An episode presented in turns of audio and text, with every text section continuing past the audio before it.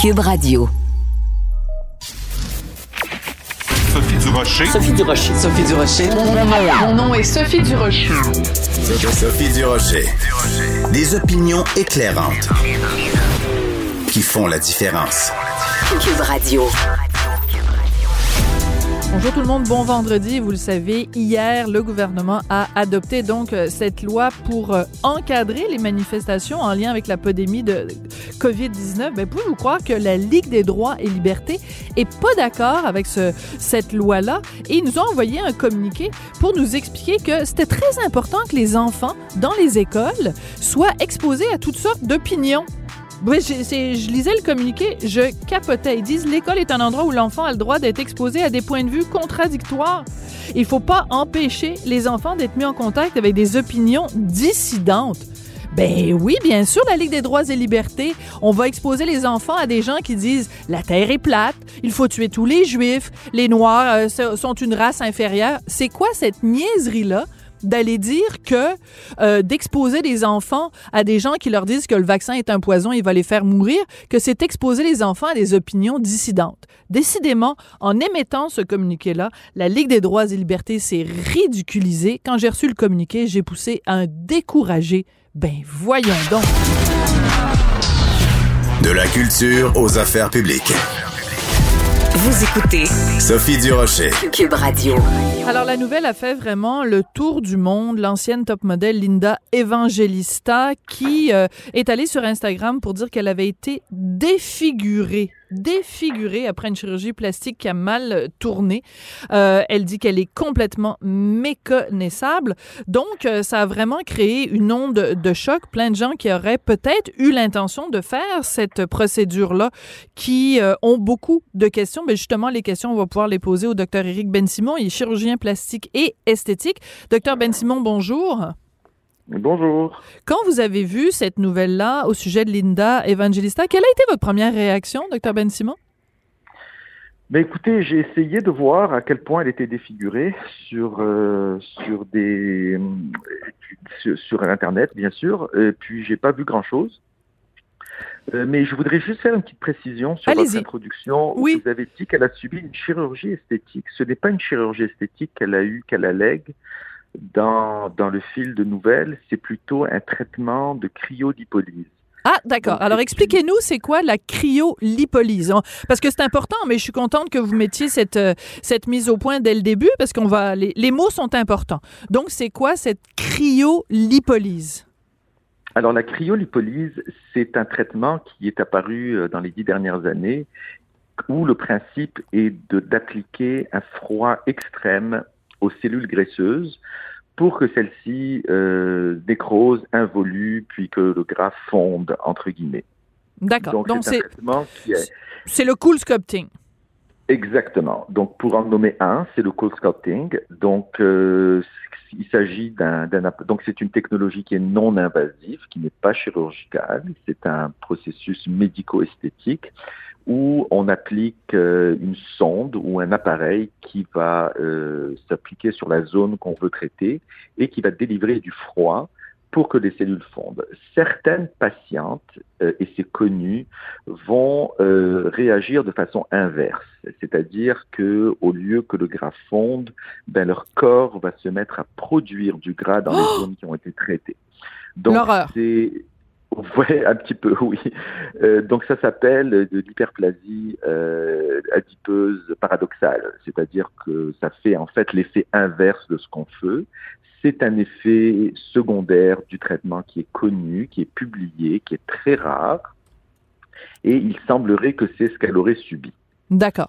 Donc, j'essaie de comprendre. Donc, une femme qui est extrêmement belle se dit, ben moi, j'ai des petits, des petits endroits où j'ai trop de graisse. Elle veut faire disparaître la graisse. Or, la graisse, elle en produit plus. Donc, c'est sûr qu'elle devient euh, donc euh, difforme, là, parce qu'il y a des amas de graisse. Donc, quand on fait du cool sculpting, euh, sculpting est-ce que c'est sur, sur le corps ou c'est sur le visage? Parce que quand elle dit qu'elle est disfigurée, ça laisserait entendre que ce serait dans son visage. Est-ce que c'est quelque chose qu'on fait sur le visage?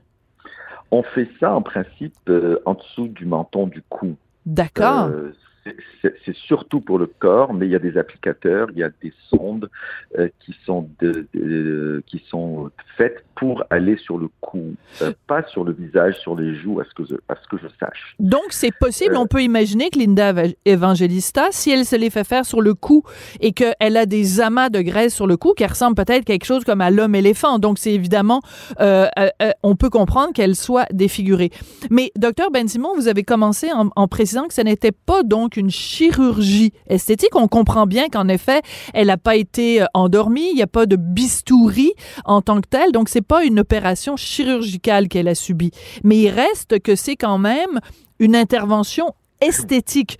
Est-ce que quand quelqu'un de très connu comme ça fait cette déclaration en disant écoutez moi ça fait cinq ans que je suis pas sortie de chez moi, euh, je suis complètement défigurée, je suis en dépression, est-ce que ça ça ça va pas faire très peur à des gens qui pourraient avoir envie de voir soit cette procédure là ou une procédure de chirurgie esthétique? Écoutez, euh, oui, vous, vous, soulevez un bon point, mais la question, en fait, à se poser à, à ce moment-là, c'est le consentement. Et ça hmm. revient toujours à ça. Très intéressant. Que, euh, oui, et, et, et ça revient au fait que quand euh, on, va proposer un traitement à une patiente, qui soit chirurgical, qui soit non invasif, que ce soit des injections, que ce soit n'importe quel traitement esthétique euh, qui est fait dans un cabinet de médecin, euh, chirurgien ou non, le, le, le, principe est qu'on veut expliquer aux patientes les bénéfices, bien sûr, mais aussi les risques. Et la question, dans le cas de, de cette mannequin, c'est premièrement, est-ce que les risques lui ont été expliqués? Est-ce que c'est vraiment la procédure qui a causé euh, ce qu'elle allègue? Euh, donc, on ne connaît pas le, le, le, détail de son dossier médical, on ne connaît même pas l'état de son visage actuel parce qu'il n'y a aucune photo d'elle qui est publiée. Donc, à ce stade-ci, c'est des allégations. Donc, il y a un problème, premièrement, peut-être de consentement. Est-ce qu'elle avait été avisée? Est-ce qu'elle a fait ce traitement euh, de façon éclairée? Oui, en toute connaissance euh, de cause. Exactement, euh, sachant que en faisant ce traitement, elle a un risque aussi faible soit-il de développer cette réaction paradoxale au traitement. Et est-ce que c'est vraiment le traitement qui a causé ce qu'elle allègue comme étant euh, un, un défigurement? Donc, il y a beaucoup d'éléments qu'on ne sait pas. En effet, en effet. Mais moi, je suis intéressée à savoir. Oui, je comprends tout à fait. Puis je comprends tout à fait les, les, les gants blancs que vous mettez et les. Et les vous marchez sur des œufs aussi parce qu'en effet, on, on, on, sait peu de choses. On connaît son, son allégation à elle, mais on n'a pas, on pas tous les détails. Quand vous. Exactement. Puis avant de mettre le cool sculpting au bûcher pour, euh, pour, pour faire une, figure de, de style, euh, on, il faudrait qu'on quand même qu'on sache est-ce qu'elle est vraiment défigurée, est-ce qu'elle a simplement pris du poids, est-ce que euh, elle a eu peut-être euh, quelqu'un qui a décidé de l'opérer euh, pour essayer de corriger un petit quelque chose et qui puis elle a subi une complication d'une chirurgie correctrice. Alors il y a beaucoup beaucoup de choses qu'on ne sait pas. C'est-à-dire qu'en fait elle le dit hein, dans son entrée, si je peux me permettre, docteur Ben Simon, dans son entrée Instagram, elle a dit que euh, oui. elle est déformée de façon permanente, même après avoir eu deux euh, chirurgies correctives sans succès et qui étaient extrêmement douloureuses. Donc ouais, juste pour ah ben alors là on ne sait pas si c'est la chirurgie qui a qui a, qui a compliqué ou, qui, ou que le chirurgien a causé un dommage additionnel. Donc il y a beaucoup de choses qu'on ne sait pas. En principe, dans ce genre de choses, vu qu'elle elle, elle, elle, dit qu'elle va poursuivre la compagnie, euh, il va probablement y avoir une étude de son dossier, il va probablement y avoir des experts médicaux qui vont se pencher, comme c'est le cas en fait en cas de litige, pour déterminer quelle est la responsabilité du traitement, quelle est la responsabilité de, des chirurgies secondaires qu'elle a eues. Euh, donc, il y a beaucoup, beaucoup d'éléments euh, qui, euh, qui, qui vont rentrer en ligne de cause avant de condamner le traitement qu'elle a subi. D'accord. Moi, ce que je veux savoir, docteur Ben Simon, pour les gens qui nous écoutent et qui seraient tentés soit d'avoir cette procédure-là, soit d'avoir des procédures plus invasives, le meilleur conseil qu'on peut leur donner, c'est quoi? De lire les petits caractères puis les effets secondaires possibles? Ben, c'est exactement ça. En fait, ça revient à, un consentement, ça revient à être bien informé, à, poser les questions. Qu'est-ce qui peut arriver euh, comme complication, comme risque, etc. Parce qu'au final, c'est là-dessus qu'on base nos décisions. N'importe quelle, quelle intervention, euh, vous savez, quand vous prenez l'avion, euh, vous savez implicitement qu'il y a un risque que l'avion s'écrase et que vous perdiez votre vie. Oui. Mais, euh, parce que tout le monde le sait, parce que c'est connu, mais dans le cas de traitement comme ça, il y a des choses que les gens ne savent pas. Alors cette complication ou cet effet paradoxal qui arrive peut-être une fois sur mille, une fois sur cinq mille, ben peut-être que ça vaut la peine de l'expliquer. Écoutez, vous avez un risque d'une chance sur 5000 de, de subir euh, un effet paradoxal ou un effet contraire du traitement? Est-ce que vous voulez quand même euh, procéder à, à l'intervention? Mm. En principe, pour des chirurgies, on va détailler beaucoup plus les risques et les complications. Vous, quand euh, vous vous apprêtez à opérer un patient ou une patiente, est-ce qu'il il ou elle signe quelque chose disant ben, je m'apprête à être opéré par le docteur Ben Simon et je suis consciente qu'il y a euh, peut-être euh, des risques?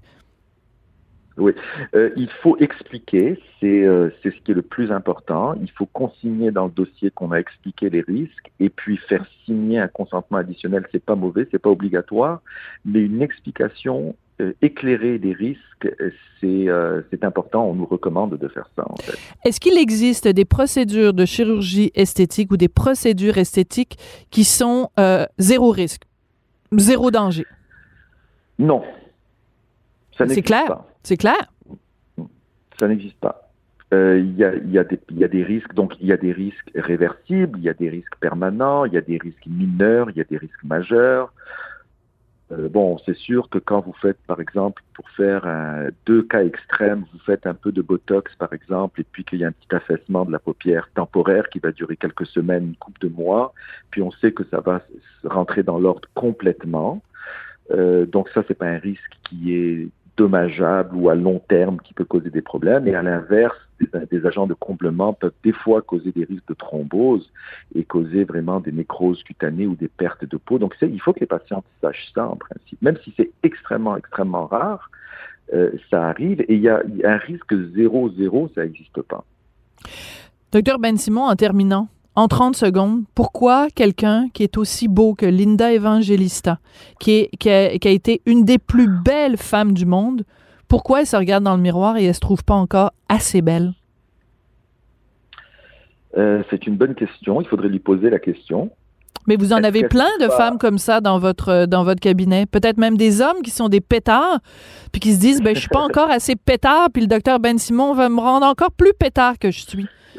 Vous savez, c'est pas une question de beauté, c'est une question beaucoup. Ce qu'on ce qu'on va voir, c'est de c'est de contrer les effets du vieillissement. Donc, euh, les les patientes dans cette tranche d'âge euh, qui sont belles euh, ou même qui sont moins belles, en fait, tout le monde, quand on commence à avoir des signes de vieillissement, ben c'est là qu'on veut.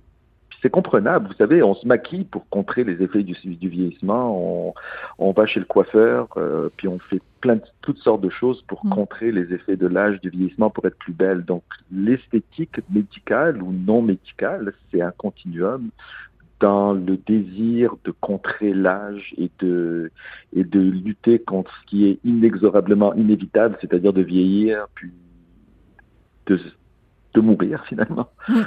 Donc, peut-être simplement d'apprendre- à, Mhm. à l'humain, c'est propre à l'humain de pas vouloir se voir vieillir. hein, Ouais. sûr. Alors peut-être qu'on devrait tous collectivement apprendre euh, à mieux vieillir. Puis surtout, moi, ça me fait rigoler quand je vois des gens qui s'exposent au soleil. Puis euh, donc ils, ils, ils fait- ils font vieillir leur peau. Puis après ça, ils vont voir la chirurgie esthétique en disant pouvez-vous me faire rajeunir Puis ils dépensent des milliers de dollars sur des crèmes. Ben ils vous arrêtent d'aller au soleil. Puis ta, ta peau vieillira pas. Mais ça, c'est la méthode du rocher. Puis c'est peut-être pas très payant, mais je devrais peut-être la faire breveter. Merci beaucoup, docteur Ben Simon. Ça a été très instructif. Merci beaucoup. Avec plaisir. Bonne journée. Docteur Éric Ben-Simon, qui est chirurgien plastique et esthétique et qui réagissait donc à la défiguration d'une des plus belles femmes du monde, Linda Evangelista, une Canadienne d'ailleurs. hein. Sophie Durocher. Une femme distinguée qui distingue le vrai du faux. Vous écoutez Sophie Durocher. Cube Radio. Les rencontres de l'heure. Marie-Claude Barrette et Sophie Durocher. La rencontre Barrette du Rocher. C'est à peu près le pire cauchemar de quelqu'un qui fait une chirurgie esthétique. Vous avez sûrement vu passer cette information-là. Linda Evangelista, une des top modèles les plus connues à travers le monde, qui euh, affirme qu'elle s'est fait défigurer après avoir subi une chirurgie plastique. Et c'est le sujet dont on va parler aujourd'hui avec Marie-Claude Barrette. Marie-Claude, bonjour. Bonjour. J'imagine que toi aussi, quand tu as lu ça, ça a dû te donner des frissons dans le dos. Oui, oui, absolument. Parce que, bon, premièrement, euh, elle, elle, veut dire quelque chose. C'est dans l'histoire des top modèles. Elle, est, tu sais, Linda Evangelista, c'était une beauté incroyable. Là. Et euh, c'est quelqu'un qui a un charisme. C'est quelqu'un qu'on a connu dans les années euh, fin 80, 90. Et c'est vrai que ça fait longtemps qu'on l'a pas vu. Tu sais, on peut... Cindy Crawford est très active sur les réseaux sociaux. Naomi Campbell, tu sais, on, on, voit les autres, mais c'est vrai qu'elle, ça fait Mm-hmm. cinq ans qu'elle s'est effacée. Mais moi, ce qui est venu me chercher là-dedans, c'est qu'elle n'a pas eu une chirurgie invasive. Tu sais, parce que quand on a une chirurgie, on s'informe beaucoup euh, de qu'est-ce qui peut se passer, parce que souvent l'anesthésie peut faire peur aussi. Il y a des risques à l'anesthésie. Euh, puis quand on a, tu sais, des, des, quand on va aller euh, enlever de la peau, peu importe, c'est sûr qu'on pose beaucoup de questions. Et je me demande parce que elle, elle a eu euh, ce qu'on appelle, c'est des soins non évasifs, euh, ce qu'elle Mhm. qu'elle a eu, le, le, le cool sculpting, là, parce que je veux pas je veux pas démoniser ça parce qu'en fait, elle a eu un effet secondaire de, de ce qui peut arriver quand on, a, quand on arrive avec cette technique-là, qui enlève les cellules graisseuses. Mais il reste que c'est des soins. Euh, tu sais, t'es pas endormi. J'ai comme, les- je me demande, est-ce quand on arrive dans ces soins-là, euh, les soins esthétiques non évasifs, est-ce que ça se peut qu'on pose pas assez de questions? Parce que Hmm, dans son Bonne cas, question. tu sais, je trouve qu'elle ouvre la porte à ça dans le sens que là, elle dit que ça fait cinq ans qu'elle ne sort plus, qu'elle vit en réclusion parce qu'elle est défigurée suite à ce traitement. Toutes les, les effets secondaires possibles, malheureux, elle les a eus, mais elle dit que personne ne lui en a parlé avant et là, elle parle parce qu'elle a décidé de poursuivre ceux qui ont fait ce traitement-là. Mais elle ouvre la porte, je trouve, à des questionnements importants. Oui, puis est-ce que tu te rappelles, il y a plusieurs années de ça, écoute, euh, en 2004, Micheline Charret, euh, la très connue fondatrice de Sinar, était décédée à l'hôpital. Écoute, elle s'était fait faire toute une panoplie de chirurgie esthétique en même temps. Et euh, je sais pas si tu te rappelles à cette époque-là, moi, quand j'avais Oui. vu cette nouvelle-là, je m'étais dit, jamais Jamais de la vie, je ne me ferais faire une chirurgie euh, esthétique. Parce que bon, tu sais, tu te regardes dans le miroir. Moi, je me regarde. Regarde, j'ai les paupières tombantes, là. On se le cachera pas, là. Puis pendant des années, j'avais jonglé avec cette idée-là. Quand Micheline Charret est morte, ça a arrêté toute velléité. Je me suis dit, jamais je passerai sous le bistouri. Et j'ai l'impression que cette histoire-là de Linda Evangelista, qui est un pétard, euh, ça va Ouais. refroidir beaucoup de gens qui vont se dire, regarde, euh, même la, la plus petite opération, je n'irai pas là. Oui, absolument, parce que des soins non évasifs, là, moi, moi, j'en ai eu là, des traitements pour euh, pour stimuler mon collagène. Là. Tu sais, c'est Ah. au laser. Tu sais, dans le sens, il te passe un laser, puis là, ben, c'est supposé euh, stimuler le collagène. Puis j'ai quand même vu des, des, des légers résultats. Tu sais, ça n'a rien à voir avec une chirurgie. C'est juste que c'est comme c'est pour aider ce qu'il y a déjà. Mais dans le cold sculpting, écoute, moi, j'en ai parlé souvent là, dans mes émissions. Il y a des gens qui sont venus parler de cette technique-là. Je connais des gens qui ont eu recours à ça parce que ça, tu peux te faire comme euh, enlever du gras sans chirurgie, mais autour de la taille, les bras. Bon, je ne ferai pas la promotion de ça, mais ce que je veux dire, c'est c'est très, très accessible et ça peut être très tentant aussi euh, d'aller vers ces techniques-là parce que moi, j'ai comme l'impression quand tu n'es pas anesthésié puis tu n'es pas coupé, c'est moins grave. Sauf que là, je me dis, attention, faut peut-être lire les petites lignes en bas, les Mm. risques, parce que le prix à payer dans, dans, dans le cas de, de, de cette ex-top modèle-là, Écoute, elle a plus de gagne-pain, hein, elle peut plus gagner sa vie. Elle est tombée en dépression. Absolument. Elle n'a plus haut, elle a même un dégoût d'elle-même. Elle n'a plus aucune Oui, oui. estime d'elle-même. Écoute, elle dit la self-loathing, c'est de la haine de soi. Écoute, je trouve ça tellement triste, Marie-Claude, parce que tu te dis, bon, je veux dire, euh, on, on- on- on se regarde dans le miroir, on peut dire, bon, j'ai tel, tel défaut. Elle, cette fille-là, a été parmi les plus belles femmes du monde et tu dis, Oui. même elle, elle ne se trouvait pas assez belle. Moi, c'est là-dessus Oui. que je veux t'entendre. C'est quand t'es rendu qu'une Linda Evangelista se regarde dans le miroir et trouve qu'il y a des choses à corriger, mais quel message ça envoie au reste de l'humanité qui est pas aussi belle qu'elle de se dire ben, qu'est-ce qu'il y avait comme comme comme qu'est-ce qui s'est passé dans la tête de Linda Evangelista? Même sans savoir que ça aurait ce résultat-là mais de se dire je vais faire corriger des affaires. T'es parfaite ma belle, pourquoi tu fais ça? Mais c'est le le regard qu'on pose sur nous avec les changements qu'apporte le temps. Et tu sais, elle a 55 ans, donc ça veut dire qu'elle elle a fait ces interventions-là. Elle avait 50 ans. Euh, souvent, on est post-ménopausé. Ça peut arriver à 50 ans. Moi, je l'étais en tout cas à 50 ans. On ne produit plus de collagène et la, ça descend. La gravité fait son effet sur le corps. J'appellerais ça comme ça. La, gravité est forte. Oui. Hey, tu sais quoi? Oprah Winfrey, elle appelle tout ça going south. Everything is going south. ben, exactement.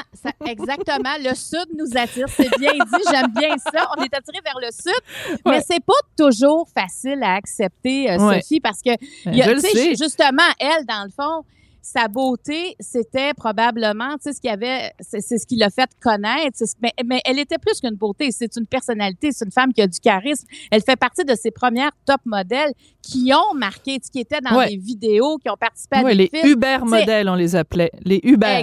Exactement. Dans le temps où c'était pas une compagnie de taxi, donc ça voulait juste dire, ça voulait juste dire les tops là, c'est ça, c'était, c'est là que ça a commencé. Elle, elle, faisait partie de ça. Donc, j'imagine que quand c'est tu te fais moins appeler, tu te fais moins regarder. Peut-être que ça, ça a pesé dans la balance. Mm-hmm. Puis en même temps, tu te dis, écoute, c'est un traitement quand même, c'est pas une chirurgie, ça m'apparaît moins pire. Mais oui, on peut se questionner pourquoi on a autant de misère à se regarder vieillir? Moi, je te dirais qu'il y a des matins, Sophie, je trouve ça assez difficile aussi, mais dans ce temps-là, j'arrête de me regarder. Tu sais, je veux dire, mm. j'évite le miroir de ma voiture. Je trouve que c'est le pire au monde pour se regarder. Mais oui, ça fait réfléchir parce que tu dis, imagine, c'est une belle femme comme ça, recours à ça. Moi, à quoi je devrais avoir recours? Mais, tu sais, c'est, pour ça que, dans nos pensées. Oui, puis euh, écoute, moi, j'ai, je suis plus, je suis plus vieille que toi. Moi, j'ai 55 ans. Je suis en plein dans ma ménopause et euh, je vais dire, c'est sûr, on est, on est confronté à ça, au, regard qui change. Moi, je vais dire, il y a deux choses qui sont extrêmement importantes. Il faut que tu trouves en toi je sais que ça va, ça va sonner très nouvel âge ce matin. oui, oui, je t'écoute avec attention. Qu'est-ce que je dois trouver? Ben, c'est-à-dire que il faut que tu le trouves en toi, je veux dire, c'est c'est c'est en toi, puis c'est quelque chose que les femmes doivent apprendre, l'estime de soi, l'amour de soi. Et moi, je te dirais, ce qui me sauve, Marie-Claude, c'est mon chum qui chaque matin quand je me lève et chaque soir quand je me couche et à plusieurs reprises pendant la journée. je pense que je vais lui acheter des lunettes, mais il me dit Sophie, t'es la plus belle femme du monde. Euh, je, je pense qu'on va se cotiser, on va acheter des lunettes à Martineau, mais mais de s'entourer de gens qui nous valorisent aussi, Marie-Claude, et pas de gens qui nous dévalorisent, mais surtout de le trouver à l'intérieur de soi. Ouais, puis puis je pense quand on est bien en dedans, là, sérieux, ça aussi, ça fait peut-être nouvel âge, mais il reste que quand tu es bien en dedans, ben tu finis par être bien à l'extérieur. Tu sais, l'extérieur, c'est un symptôme de d'autres choses. Tu sais, c'est pas vrai que euh, tes rides font en sorte que, que, que tu peux pas vivre de façon épanouie. C'est que ça va pas bien en dedans parce que moi, j'aime bien J'aime bien des fois, moi, mes rides, là, ce que j'aime de ça, c'est que c'est mes années d'expérience là-dedans. Hmm. On dirait que j'ai pas envie qu'on m'enlève des années. Moi, je veux pas qu'on me dise, mon Dieu, tu as de l'air plus jeune que ton âge. Non, moi, j'ai 52 ans, puis c'est pas, euh, c'est pas le, 40 ans de, mais tu sais, 50 ans, c'est pas 40 ans, là, c'est 52 ans. Quand les gens me disent, ben non, mais tu sais, maintenant, 52 ans, c'est comme le 40 ans. Non, pas en tout. Non, non, moi, je me sens pas comme à 40 ans. Je me sens comme à 52 ans, puis je trouve qu'il faut arrêter justement de toujours réduire l'âge parce que ça fait que on veut se rajeunir. faut arrêter ça. Moi, je pense qu'on a l'âge qu'on a, puis je, le répète, peut-être je l'ai déjà dit au micro parce que je suis un peu fatigante avec ça. Il y a des gens, moi, que je connais qui sont décédés. Hein, qui sont dans des mm. columbariums, qui sont dans des cimetières. Et je pense qu'ils reviendraient pas mal pour avoir des rides. Il y en a ah, qui n'ont pas eu la chance de rider. Moi, j'ai des amis qui sont décédés jeunes. Mm. Et je peux dire que des fois, quand je trouve ça dur, moi aussi, de vieillir, je me dis, Caroline ou encore Yvon ou encore un mm. autre, euh, ridé, là, ben, ça aurait dit qu'on est vivant. Parce que Mm. c'est ça aussi. Vieillir, c'est parce qu'on est vivant. Arrêter de vieillir, c'est parce qu'on est décédé. Ouais. Alors, il n'y a, y a pas de façon d'arrêter de vieillir, mais elle fait réfléchir parce que ces soins-là sont très faciles d'accès, euh, sont pas si coût- sont coûteux, mais moins que des chirurgies. Donc, il faut vraiment s'informer des effets secondaires. Et je crois que ce qu'elle fait aujourd'hui, c'est ça, c'est dire, hey, attention, moi, j'y suis allée en confiance et finalement, ma vie présentement, ça va pas du tout, du tout. Je pense que, tu sais, tout le monde en parlait hier, hein, dans tous les Ben, pays, on parlait de Linda Evangelista. C'était très marquant. Oui. Alors, plus tard dans l'émission, je vais avoir euh, une entrevue euh, justement avec un chirurgien esthétique qui va pouvoir nous parler des, des, des avantages et des inconvénients et des risques de cette chirurgie-là. Je veux juste revenir sur ce que tu disais tout à l'heure. Moi, c'est Evelyne, écoute, euh, ma cousine, qui était plus âgée que moi. Elle est morte à 48 ans d'un cancer euh, euh, généralisé. Euh, écoute, elle a eu son diagnostic à Noël. Elle est morte en mai. Et chaque fois que je, je me dis ah ben là j'ai des cheveux blancs ah ben là je commence à avoir un bourrelet ah je commence à avoir ci ben je pense à Evelyne en me disant ben pendant que elle elle est six pieds sous terre ben moi je suis bien vivante et je dois et je dois vivre avec avec tout ce qui c'est, c'est, c'est le fun, en fait, de, de continuer à, à, à grandir et de continuer à être euh, les deux pieds sur terre plutôt que d'être six pieds sous terre. Je suis, je suis bien d'accord avec toi euh, là-dessus. Écoute, Marie-Claude, euh, je veux qu'on prenne du temps pour parler de euh, la manifestation euh, d'aujourd'hui, donc des jeunes qui, euh, qui font la grève, qui vont pas à l'école et qui marchent euh, pour le climat. Je suis ambivalente en général avec ce genre de truc-là parce que ce genre de, de manifestation-là, parce que je trouve que les jeunes, c'est bien le fun, OK, on descend dans la rue, on défend l'environnement, puis euh, euh, en même temps, euh, les, les, les jeunes fument, euh, les jeunes euh, ont plein de... Tu sais, ils sont tous là avec leur iPhone, toutes sortes de, de trucs qui sont tout à fait néfastes pour l'environnement. Je me demande des fois à quoi ça sert ce genre de journée-là. Ben, OK. Moi, moi aussi, là, de ces marches-là, je suis tout le temps comme, ah, ben, qu'est-ce que ça donne? Tu sais, que je, je me pose beaucoup les questions. Puis quand ils font des Vox Populi, il y en a plusieurs qui savent pas tant pourquoi ils marchent. Puis après ça, je me suis dit, euh, OK, une minute. Mettons, mettons moi, j'ai 20 ans, là. Parce que c'est sûr que l'environnement, le climat, ça préoccupe, moi, ça me préoccupe beaucoup et ça préoccupe beaucoup les générations qui viennent après parce qu'ils vont dire, mais qu'est-ce qui va nous rester de cette planète? Et les messages sont alarmants. Sais, quand on écoute, il faut pas arriver à l'emballement du climat parce que parce que là, ça ça va pas aller du tout. Le, le, le- réchauffement va s'accélérer. Puis bon, on nous dit on est dans ce processus-là.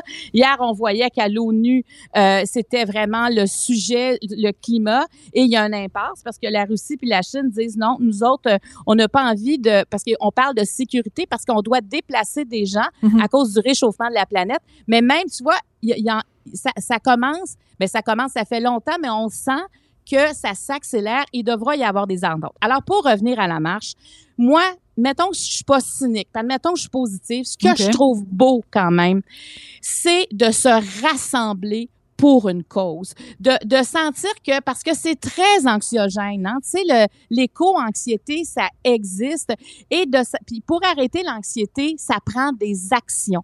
Mhm. Et la, une marche, c'est une action. Alors, de se mettre en marche, pour ceux pour qui la cause, ils vont pas là juste pour marcher, puis il y en a beaucoup qui vont là pour la cause. Alors, ces jeunes-là qui vont pour la cause et de savoir qu'ils sont pas seuls et de se dire, ben écoute, peut-être que quelqu'un va nous entendre. Pour plusieurs, ça calme les esprits et ça va peut-être aussi leur donner le goût de s'engager de façon encore plus concrète. Parce que une marche, c'est un moyen de se faire entendre. Mais il faut d'abord aussi savoir qu'est-ce qu'on veut faire entendre, à qui on adresse qu'on veut faire entendre, écrire des propositions. C'est beaucoup de choses qui amènent à une marche. Alors, je me dis, si ça peut euh, stimuler des jeunes, puis moi, finalement, quand je regarde les images de la marche, moi, je trouve ça beau. Des gens qui se, qui se rassemblent pacifiquement pour une cause. Et ils ont raison de sonner l'alarme parce que ça va pas du tout présentement sur la planète. Écoute, tout ce qu'on lit comme statistiques, Ah non, c'est ça sûr. va ça va pas. Et, et- et c'est ça, tu sais, euh, je pense qu'à l'époque, il y avait la souveraineté pour les jeunes, Mais aujourd'hui, les marches, c'est pour le climat. Donc, c'est très altruiste aussi. Euh, c'est pour dire, hey, on est là, on veut vivre dans un, dans un endroit qui sera sain et en même temps, on doit tout faire un effort. Donc, finalement, euh, je te dirais que la marche, je trouve que pour moi, elle prend beaucoup plus de sens, surtout en pandémie. On dirait qu'il n'y en a pas de rassemblement. Nos jeunes se sont se sentent très, très isolés au cours des derniers mois. Alors, de leur donner un répit, de dire ensemble et d'avoir l'impression de peut-être changer quelque chose, ça, ça fait du bien. C'est sûr Ouais. que ça leur fait Alors, du tu bien. disais, tu disais que c'est important de, de se rassembler pour se faire entendre. Juste pour finir sur une note hyper cynique et hyper sarcastique, on a un ministre de l'Environnement au Québec, il s'appelle Benoît Charette. Ouais. Ben, il était à la marche en septembre 2019 et il n'est pas à la marche aujourd'hui. je le sais. Mais Absolument ça, hallucinant. moi, je ne comprends pas quel engagement il pouvait avoir parce qu'il disait qu'il y avait un autre Oui, engagement oui, il est qui était occupé. plus important que Mais- la marche et surtout avec nos jeunes pour leur donner de l'espoir. Ben, écoute, c'est comme Obélix. Tu sais, Obélix, il y a toujours un sanglier sur le feu, là. Ben, je pense que c'est. Le ministre Charette, il y avait un, un sanglier sur le feu. Eh, merci beaucoup, euh, Marie-Claude. Bonne fin de semaine, puis on se retrouve lundi. À lundi, bye bye. Avertissement. Cette émission peut provoquer des débats et des prises de position pas comme les autres. Vous écoutez Sophie Durocher. Moi, j'adore suivre Martin Petit, l'humoriste, acteur, scénariste, sur Twitter. Il est toujours drôle. Puis hier, il a euh, retweeté quelque chose, une nouvelle qui est absolument hallucinante. Vous allez tomber en bas de votre chaise. Martin Petit, bonjour. Allô, bon matin. Écoute, euh, J'ose bon matin, moi, quand même, même si ça a l'air que ça se dit pas. non, ça se dit pas, puis j'ai ça, mais toi, euh, t'as le droit parce que je t'aime. Martin, euh, hier, on est tous tombés en bas de notre chaise quand on a appris que l'Office national du film avait un nouveau poste de directrice diversité, équité et inclusion. Ben, tout le monde est pour ça, l'inclusion. Mais ils ont Ben oui. nommé quelqu'un qui s'appelle Rachel Decoste, qui, il y a pas très longtemps, se réjouissait quand la commission euh, scolaire en Ontario a décidé de, de détruire 5000 livres. Elle, elle applaudit à ça, elle trouve ça formidable. Toi, ça t'a heurté. Ben, en fait, moi, c'est, je trouve que c'est, c'est l'épisode, euh, c'est l'épisode ju- quasi journalière d'exemple de, ce qui, cette philosophie là qu'on appelle, ce grand chapeau qu'on appelle woke. Ben, il y a des gens qui sont, qui deviennent des professionnels de cette idéologie-là, puis des, puis des idéologies, c'est jamais ben ben dangereux quand c'est ton prof de tennis qui est là. Ouais. Parce que quand c'est ton prof de tennis qui, est, qui se radicalise soit à gauche, soit à droite, ben ça reste que à tous les jours, ben c'est un c'est un gars qui t'apprend à, à frapper ta balle de tennis. puis donc, ça n'a pas beaucoup d'impact. Mais quand ces gens-là ont des postes haut placés et euh, dans des endroits qu'on sait pas, puis qu'on apprend, euh, et, là- c'est à tous les jours. Puis à, chaque fois que, comme dans l'histoire de brûler des Astérix, ben tout le monde était d'accord 24 heures plus tard que c'était une profonde stupidité et que ça témoignait d'un manque de lucidité, puis que la personne qui était à la tête de ça était probablement déséquilibrée mentalement. Ça, c'était clair pour tout le monde 24 heures après. Mais ce qui était merveilleux, c'est de voir qu'il y a du monde pendant cette 24 heures-là qui sont allés sur Twitter, d'autres sur Facebook, des professionnels de la culture pour dire que, ah, ben, eux autres, leur premier réflexe, c'est de dire, je suis tout à fait d'accord avec le fait de brûler des livres. Et c'est merveilleux, c'est comme mettre une, une trappe à souris avec du fromage. C'est que tu attrapes le monde avec ce genre d'affaires-là. Puis moi, ce que je constatais, c'est que, bon, ben, il y a quelqu'un qui s'est pris dans la trappe à, dans la trappe à souris parce que, puis là, ça révèle, tu dis, ah, OK, donc toi, t'es payé. T'es payé dans un domaine culturel pour être d'accord avec le fait de brûler des livres. Ça n'a aucun sens, tout ça. Mais il y a beaucoup de gens pour qui ça a du sens et qui sont payés pour continuer cette idéologie-là. Fait je trouve ça, euh, je trouve pas ça épeurant, autant que je trouve ça euh, particulièrement irritant. Irritant. Mais toi, on te connaît, t'es quand même une grande gueule, Martin, puis sur tes, réseaux sociaux, euh, souvent tu prends position, mais combien de personnes restent cachées puis osent pas se prononcer sur ce genre de dossier-là? T'as pas peur que, justement, en prenant position contre ça, que les gens fassent une association à l'inverse en disant, oh, Martin Petit, euh, euh, il, dénonce cette dame-là, elle, elle, est noire, elle est pour l'inclusion, donc Martin Petit, c'est juste un raciste puis euh, il aime pas ça quand on euh, quand on prend la défense des autochtones. T'as pas t'as pas cette crainte là que quelque part il y a des gens qui comprennent rien à ce que tu dis? Ben je pense pas que j'aurais fait ce métier-là pendant 30 ans si je m'étais toujours ajusté aux imbéciles. Fait que il y a toujours des imbéciles, puis si tu me demandes si tu me demandes est-ce que je tiens compte des commentaires imbéciles, non. Je l'ai jamais fait. Puis j'aime j'aime ça parce que je pense que pour moi, le fait de faire ça, non seulement c'est utile parce que après ça, je fais des spectacles. Et si malheureusement ces gens-là avaient pensé que je faisais de l'humour qui, qui était pour eux, les imbéciles, je te parle, ben, il, il, serait pas au bon endroit puis il aurait dépensé de l'argent à mauvaise place. Donc, c'est un filtre. Oui, c'est ça. C'est pour éliminer les imbéciles puis t'assurer qu'ils sachent euh, de, euh, à qui ils ont affaire quand ils vont voir ton spectacle c'est une responsabilité. Moi, je suis pas hypocrite. Je suis le plus honnête possible envers les gens. Tu vois, j'étais en spectacle hier à l'Assomption. Super public. Euh, évidemment, tout le monde a son passeport vaccinal. On a eu du fun, on a tripé. Puis j'étais avec un public qui riait toutes mes jokes parce qu'il comprenait toutes mes jokes. J'aurais pas voulu d'être dans une salle du monde qui ont été attirés pour des fausses raisons parce qu'ils me trouvent juste beau, puis qu'au lieu de puis qu'ils savent pas c'est quoi mon contenu. Fait que je pense que tu sais un artiste qui fait de l'éditorial comme moi comique ben, j'ai tout avantage à, dire qui je suis. Comme ça, ça fait un tri. Puis les gens qui tripent sur d'autres choses, ben, ils iront voir d'autres personnes.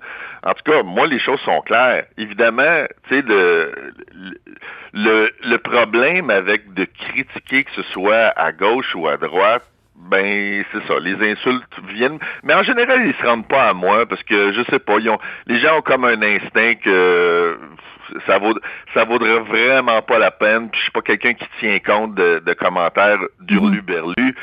mais ça me tient à cœur le racisme toujours. Ça, puis je fais partie des gens pour qui c'est quelque chose que je pense que tout le monde lucidement, puis quand tu veux qu'une société fonctionne bien, tu peux pas être raciste parce que tu dis on a besoin de, du maximum de gens compétents dans une société. Mm-hmm.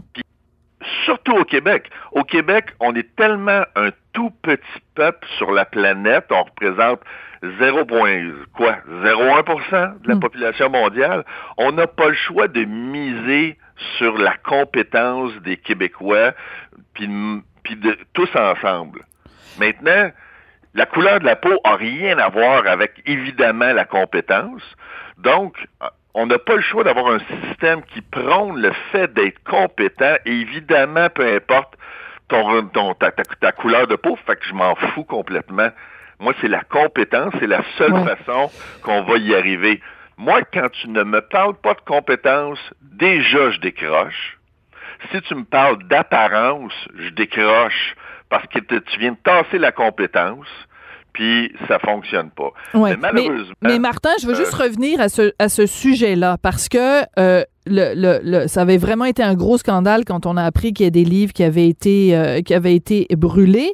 Et le fait que cette dame là qui dit moi je trouve ça génial je trouve ça formidable on y donne une grosse job qui va sûrement être très très très bien payée avec mes impôts et tes impôts pour aller euh, propager ce genre d'idéologie là à l'Office national du film, qui est un organisme pan-canadien.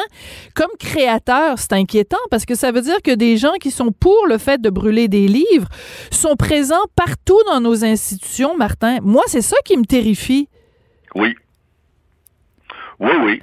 Ben non, c'est, c'est, ben, en fait, c'est pour des gens qui travaillent en culture, dont toi, dont moi, dont un paquet de monde, c'est sûr que c'est inquiétant parce que effectivement autour de la réunion, c'est souvent des gens qui ont des postes dans des bureaux, puis on ne sait pas quelles sont leurs compétences, mais on mais ils ont un certain pouvoir, puis ils donnent des orientations à des programmes de subvention, les artistes sont pas présents pour faire hey, vous n'avez pas de bon sens, puis qui, qui ça fait des grilles d'analyse, puis on choisit le monde pour des raisons qui sont loufoques, euh, puis qui sont pas euh, efficaces. Mais c'est souvent, ça s'infile dans des domaines, si tu veux mon avis là, ça s'infile dans des domaines où tu peux pas vérifier la compétence des gens facilement. C'est pour ça que cette idéologie-là s'infiltre partout où tu peux pas mesurer la valeur d'une personne dans son cadre de travail. C'est ça, c'est pas comme quelqu'un qui est, mettons, si tu vends des chaussures, ben là, si tu, fais augmenter la vente de chaussures de 10% on a une façon de mesurer ta compétence, mais dans le domaine artistique, tu mesures ça comment? de chaussures, là, il n'y a, pas, y a, y a pas un propriétaire, c'est un très bon exemple, mais il n'y a pas un propriétaire de magasin de souliers qui va faire plus travailler sa moins bonne vendeuse parce qu'elle est blanche si sa meilleure vendeuse est noire. Un vendeur, c'est sûr que la meilleure, si ta meilleure vendeuse est noire, elle a les meilleures heures puis elle travaille parce que c'est elle qui te fait gagner ta vie. C'est la compétence qui est récompensée, mm. puis c'est pas la couleur de la peau. Donc, ça, dans la majorité des milieux, c'est assez facile à vérifier. Fait que c'est souvent des milieux où il n'y en a pas de problème. Il n'y a pas de problème de diversité puis de racisme. C'est des gens qui, c'est la compétence qui prime, puis les gens sont valorisés là-dedans dans des domaines comme l'Office national du film, c'est très difficile de vérifier la compétence des films qui n'ont pas été choisis, ils n'ont pas été tournés. C'est difficile de dire, ouais, mais ce film-là, il était meilleur, il n'a jamais été fait. mais c'est ça.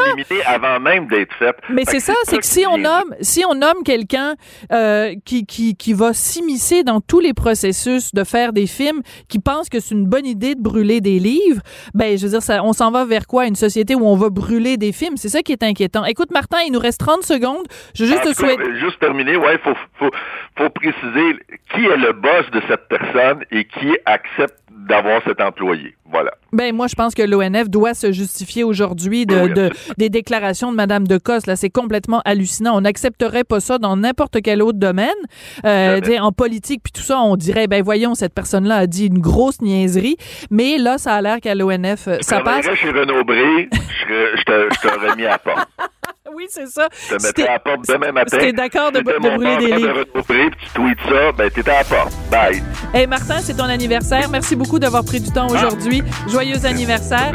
Puis euh, bon, tes, tes, prochains spectacles sont en, en, en octobre. T'es en tournée un petit peu partout. Merci beaucoup, Martin Petit. Un plaisir. Bye. De la culture aux affaires publiques. Vous écoutez Sophie Durocher. Cube Radio. On sait qu'il y a eu beaucoup, beaucoup de problèmes reliés à la pandémie. Au-delà de la pandémie elle-même, beaucoup d'effets euh, secondaires, on peut dire ça comme ça. Et un de ces effets-là, c'est la consommation d'opioïdes qui a euh, augmenté, qui fait vraiment des ravages. On va en parler avec la docteure Marie-Ève Morin. Elle est médecin de famille en santé mentale et dépendance à la clinique euh, La Licorne. Docteur Morin, bonjour. Bonjour, Madame Durocher. Alors, comme si c'était pas suffisant d'avoir euh, cette euh, pandémie qui nous empoisonne la vie depuis euh, plus d'un an et demi, ça a des incidences aussi sur la, consommation d'opioïdes. Comment on fait un lien entre ces deux éléments-là? Ben, d'abord, comme vous l'avez mentionné, hein, on parle de la, pandémie qui était une crise en soi, mais la pandémie de, de la COVID a un peu éclipsé ce qu'on appelle la crise des opioïdes, qui était vraiment pas résolue hein, au moment où la COVID est arrivée. La crise des opioïdes n'était pas terminée, puis c'est loin de s'être terminée, au contraire. Parce que quand on dit pandémie, on dit confinement. Et qui dit confinement dit évidemment isolement, carence relationnelle. Il y a beaucoup de gens, toxicomanes ou non, qui se sont mis à développer des symptômes d'anxiété, de, de dépression. Il y a même des gens qui ont développé des symptômes de choc post-traumatique. Euh, avec l'arrivée de la pandémie. Et on sait aussi qu'au début de la pandémie en particulier, l'accès aux soins de santé tel qu'on la connaît habituellement était un peu paralysé. Hein. Les gens n'osaient pas consulter en effet. l'hôpital. On, se faisait dire de ne pas y aller en plus parce que tout était priorisé pour la COVID. Alors, il y a beaucoup de gens comme je vous dis, dépendants ou non, qui se sont mis à s'auto-médicamenter, qui se sont mis à consommer soit davantage qu'ils consommaient à l'habitude, ou des nouveaux consommateurs aussi, pour un peu se calmer, se traiter, se faire du bien, se soulager. Il y a aussi toute la solitude hein, que les gens ont vécue pendant la pandémie. Fait que il y a plusieurs facteurs, mais entre autres, il y a l'isolement, il y a aussi la fermeture des frontières hein, qui fait que la qualité des drogues qui circulent en ce moment, elle, est, très, en fait, dangereuse. Il y a beaucoup de drogues coupées. Et un dernier facteur que je vous mentionnerai, c'est qu'en en consommation, dans la réduction des méfaits, on demande toujours aux gens de ne pas consommer tout seul. Hein, parce que s'il survient une surdose, par Bien exemple, sûr, ben, personne n'est là pour les aider. intervenir. Exactement. Alors qu'en pandémie, tout le monde était confiné, les gens se sont retrouvés seuls, on ne pouvait pas vraiment sortir. Donc oui, il y a des gens qui sont morts seuls dans leur appartement d'une surdose, simplement parce qu'ils étaient seuls. Donc, il y a plusieurs facteurs qui font que la crise des opioïdes semble être ré- en tout cas, euh, on la voit encore vraiment avec la pandémie. Il y a plus de décès qu'il y en avait par surdose. Oui. Écoutez, il y a un, phénomène aussi, bon, quand on pense opioïdes, on se dit, bon, des, des, des gens euh, qui, qui sont des dépendants, mais ça se développe une dépendance à, à- aux opioïdes. Par exemple, quand on est opéré puis qu'on nous donne euh, des petites pilules pour, pour la douleur, ben, elles sont le fun, ces petites pilules-là. Fait qu'on en prend une, puis après, on en prend deux, puis trois, puis quatre, puis cinq, et on développe cette dépendance. Est-ce que ça, ce phénomène-là, a augmenté pendant la pandémie? Euh, ça, c'est difficile de répondre à cette question-là, mais vous avez tout à fait raison. Quand on parle de la dépendance aux opioïdes, on s'imagine toujours les gens là, qui s'injectent là, dans la rue, là, ceux qu'on voit des fois dans les reportages à la télé. Mhm. Toute la clientèle de douleurs chroniques, tous les gens qui souffrent de douleurs chroniques ou qui ont eu des interventions chirurgicales et oui, se font prescrire des opioïdes, sont tous à risque, oui, de développer une dépendance physique. Et malheureusement, une fois que la dépendance physique est installée, les gens, à un moment donné, n'ont pas toujours accès à la prescription d'opioïdes initiale, mais ont besoin d'en prendre. Donc, qu'est-ce qu'ils font? Ils se retournent vers la rue parce Mm. qu'ils se vendent beaucoup d'opioïdes illicites dans la rue. Et c'est là qu'on voit augmenter les risques de surdose en raison, entre autres, du fameux fentanyl.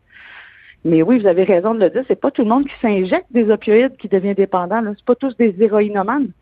Beaucoup de gens là-dedans, là, comme vous et moi, ou comme euh, des gens qu'on connaît qui ont des douleurs chroniques, qui meurent de surdose d'opioïdes, même s'ils les prennent par la bouche. Mais je veux juste vous raconter une anecdote personnelle. Bon, ça fait plusieurs fois que j'en parle. J'ai été opérée pour, euh, c'est rien du tout, là, une, la vésicule biliaire. Ils m'ont enlevé la vésicule Oui. biliaire. Euh, Oui. Quand euh, je suis sortie de l'hôpital, on m'a remis une prescription pour de l'oxycodon. Fait que j'arrive à la pharmacie, on me donne euh, une prescription pour cinq oxycodons. Le premier soir, j'avais vraiment super mal. J'ai pris de l'oxycodon. C'est bon, c'est le fun. J'avais plus mal. Oui. J'étais comme sur un nuage. Je me suis Oui. retournée vers mon chum. Puis j'ai dit, demain matin, on retourne à la pharmacie. Je veux retourner mes autres oxycodons. C'est trop, c'est trop tentant. Et, Hmm. et, que, très sage de votre part parce qu'il y a des gens qui n'auront pas eu le. Imaginez, vous, ça allait peut-être pas si mal dans votre vie globalement, mais imaginez que vous êtes, je sais pas, en instance de séparation, Ouais. en instance de faillite. Euh, vous venez d'avoir, vous avez une douleur chronique, puis là, vous tombez sur un comprimé d'oxycontin, puis là, mon Dieu, waouh, il n'y a plus de problème, là, vous êtes gelé physiquement et mentalement, puis vous êtes même un peu euphorique. Ben, c'est sûr que c'est tentant d'en reprendre. Ben, ce que je vous félicite de ce que vous avez fait, c'est quand même rare que les gens vont avoir la. Je l'entends des fois aussi pour les gens qui essayent, par exemple, la cocaïne pour la première fois de leur vie. Ils se disent, je ne plus jamais en refaire, c'est trop bon. Fait que ça, c'est un réflexe très, euh, très courageux, mais c'est pas tout le monde qui a malheureusement ce réflexe-là de dire, c'est trop bon, j'en reprendrai plus. mais moi, la moi, question que je voulais, ouais, mais la question que je voulais vous poser, docteur Morin, c'est est-ce que on devrait pas en amont, c'est-à-dire que moi, c'était pas, j'avais pas une grosse opération, pourtant on m'a donné une prescription pour cinq. Je veux dire, est-ce qu'on devrait pas, est-ce qu'il n'y a pas une, une surprescription d'opioïdes? Est-ce qu'on devrait pas régler ce problème-là à la base, puis pas donner ça à tout le monde? C'est pas, pas des Tylenol, là? Non, tout à fait, mais je pense qu'au niveau des prescriptions d'opioïdes, là, depuis le 2016, depuis la, la, la, la crise des opioïdes qui a commencé surtout dans l'Ouest canadien, les médecins sont beaucoup plus sensibilisés qu'auparavant. Puis d'ailleurs, la preuve de ça, c'est si vous avez une prescription pour 5 comprimés ou 100 comprimés? Cinq? Ben 5, c'est rien. C'est ça, ça c'est une prescription raisonnable. Mais imaginez-vous qu'il y en a, là, des fois même qui sortent pour, euh, je ne vais pas pointer les dentistes, là, mais il y a des adolescents maintenant qui, vous savez que les ados aiment bien les opioïdes aussi, Euh, ils connaissent ça et il y a des ados, des, maintenant c'est rendu quasiment un running gag là, quand il y en a un qui fait enlever les dents de sagesse. Ben là, il dit à sa gang, ben, je vais ramener des oxycontins. Hein? Ils partagent entre eux. Puis oui, oui, il y a des jeunes qui vont consommer. C'est comme le party là, quand il y en a un qui revient de chez le dentiste. Fait que oui, ça se consomme pas seulement chez les adultes, mais c'est les ados aussi dans certains contextes. Et je vous dirais que le nombre de comprimés peut varier beaucoup d'un intervenant à l'autre, mais moi j'ai déjà vu des des 30, 40, 100 comprimés suite à une cirrhosie remis à un patient en une seule fois. Fait que ça, oui, c'est des Je choses qui devraient être appelées à changer. Mais oui, c'est des choses qui devraient être appelées à changer. Mais je vous assure, Madame Durocher, que oui, il y en a encore parce que les opioïdes, c'est un médicament essentiel en médecine. On n'aura pas le choix de s'en servir dans certaines douleurs. Mais il y a eu beaucoup de sensibilisation auprès des médecins, je peux vous l'assurer. Puis il n'y a pas un médecin qui n'est pas au courant qu'on est dans une crise des opioïdes. Donc, euh, je pense que oui, il y en a encore de la prescription, mais je pense qu'il y a moins de surprescription qu'avant. Et c'est peut-être pour ça qu'il y a autant de gens qui sont rendus à l'acheter dans la rue. Parce que le marché a changé. là. Le marché illicite des opioïdes a pris beaucoup, beaucoup d'ampleur dans les deux dernières années. On est rendu avec des nouveaux super opioïdes qu'on n'avait jamais vus avant. Il s'appelle comment? que le fentanyl. Il s'appelle comment? Il y a, il y a l'isotonitazène. Ça, c'est cinq fois plus fort que le fentanyl. Aïe, Il y en a un autre, il y en a un autre qui s'appelle le carfentanyl, qui est 100 fois plus puissant que le fentanyl. Et ça, on en retrouve dans la rue. Fait que pourquoi vous pensez qu'il y a autant de surdoses? On parle de 15 surdoses mortelles par, par jour que je- j'entendais à la santé publique hier. Euh, vous savez qu'on a eu un pic de décès, 23 surdoses mortelles en juillet 2020 à Montréal seulement. C'était du jamais vu. Donc, la crise des opioïdes est vraiment pas terminée, au contraire. Mais C'est pas, faut pas se décourager. là. Il y a des, quand même des pistes de solutions. Il y a l'analyse de substances, il y a les sites d'injection supervisés, il y a l'éducation des médecins et de la population. Il y a des pistes de solutions, mais on n'a pas fini d'en entendre parler. Ça, c'est Mm. sûr. Euh, on a beaucoup de, de, de publicité euh, sociétale, le gouvernement qui nous dit ben, faites attention à ceci, faites attention à cela. On serait-tu dû pour une, euh, une publicité sociétale pour euh, attirer l'attention de tout le monde sur le danger et justement sur cette crise des opioïdes? Ben, il y en a eu, il y en a eu beaucoup, il y en a encore, il y en a des campagnes, des annonces à la télé qu'on voit Ben, parfois. je les vois pas passer, docteur Morin. Je les vois pas passer. Ça dépend quel poste vous écoutez. je sais pas. Mais il y en a eu quand même des campagnes. Puis, mais c'est très difficile hein, parce que tout le monde pense que c'est pas dans la c'est pas dans leur cours, hein, la défense aux opioïdes. On pense toujours que c'est les gens de la rue, les junkies, les, les gens qu'on voit à la télé, qui vont au site d'injection supervisée, mais ça, ce n'est la pointe, ce n'est que la pointe de l'iceberg de tous les opiomanes qui existent. Si vous avez quelqu'un qui habite, je sais pas moi, à Outremont, ou qui a son salon, ou qui a des moyens, de- il n'ira pas dans un site d'injection supervisée. Il va s'injecter chez lui. Et ces gens-là, on les voit pas. Fait que ça, le, le- visage de la dépendance aux opioïdes, c'est beaucoup plus large qu'on pense. C'est pas à fait. C'est en effet assez euh, inquiétant. Ben merci de, de continuer à tirer euh, la, la sonnette d'alarme. Puis je veux juste euh, finir en disant quand euh, juste je m'apprêtais à rentrer dans la salle d'opération, le chirurgien m'a dit, Madame Durocher, quand vous allez sortir, on va vous prescrire des médicaments. Faites attention. Et euh, je, je le remercie, euh, ce, ce, Oui, ce docteur-là le docteur Wang, il me l'a dit. Il m'a dit faites attention. Si vous pouvez éviter le plus possible d'en prendre, euh, vous allez mieux vous porter. Ben, je pense que ça prendrait pas mal plus de docteur Wang euh, dans le système, Oui, euh, dans le système de santé. Ah Oui, il faut le dire. Les pharmaciens aussi ont un rôle à jouer là-dedans. Puis euh, quand on a des pilules pour la douleur, il faut faire attention, même après une chirurgie, il faut attendre de commencer à sentir la douleur avant de prendre un comprimé et non le prendre avant que la douleur apparaisse parce que c'est là qu'on va développer une dépendance. Très Donc, bien dit. Essayer d'étirer le plus possible. Et une dernière chose que je voulais vous dire. avant Oui, allez-y. N'oubliez pas qu'il existe un antidote pour les surdoses d'opioïdes qui s'appelle la naloxone ou le narcan. Et ça, quand quelqu'un fait une surdose d'opioïdes, tombe endormi, arrête de respirer, on lui donne une dose ou plusieurs là, de naloxone et ça peut vraiment ramener quelqu'un à la vie. Donc, la naloxone, je pense que tous les consommateurs devraient avoir ça avec eux. Moi, j'en ai une dose dans, ma- dans mon auto, une dose dans mon bureau, une dose dans ma sacoche. J'en traîne partout, puis ça m'a déjà servi. Pour quelqu'un qui était en train de faire une surdose euh, Oui, avec qui oui, vous étiez oui, en contact. Oui, Mais ce ne sont- C'était quelqu'un sur la rue, tout simplement, qui Non. faisait une surdose, puis on est intervenu.